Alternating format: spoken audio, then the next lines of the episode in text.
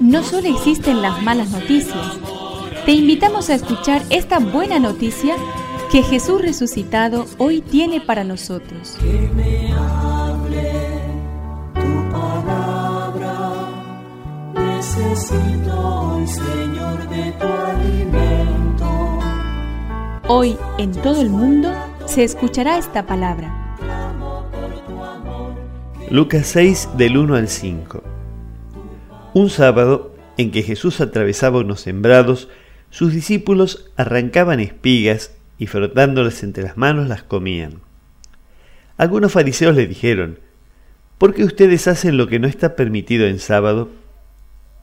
Jesús les respondió, ni siquiera ustedes han leído lo que hizo David cuando él y sus compañeros tuvieron hambre, cómo entró en la casa de Dios y tomando los panes de la ofrenda que sólo pueden comer los sacerdotes, comió él y dio de comer a sus compañeros. Después les dijo, el Hijo del Hombre es dueño del sábado.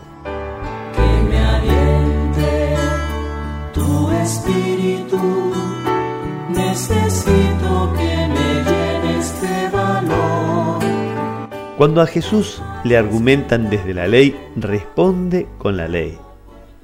Ante el recuerdo del precepto sabático, él se remite a un gesto del rey David yendo más allá de cualquier prohibición, porque por encima de todo le importaba proteger del hambre a sus compañeros.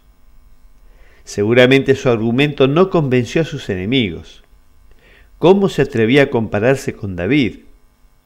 Y sin embargo su afirmación solemne lo sitúa a la altura de Dios mismo, a quien atribuían el precepto sabático.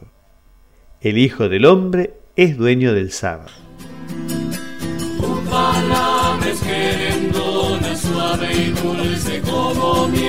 Es una contribución de la parroquia catedral para este año misionero diocesano.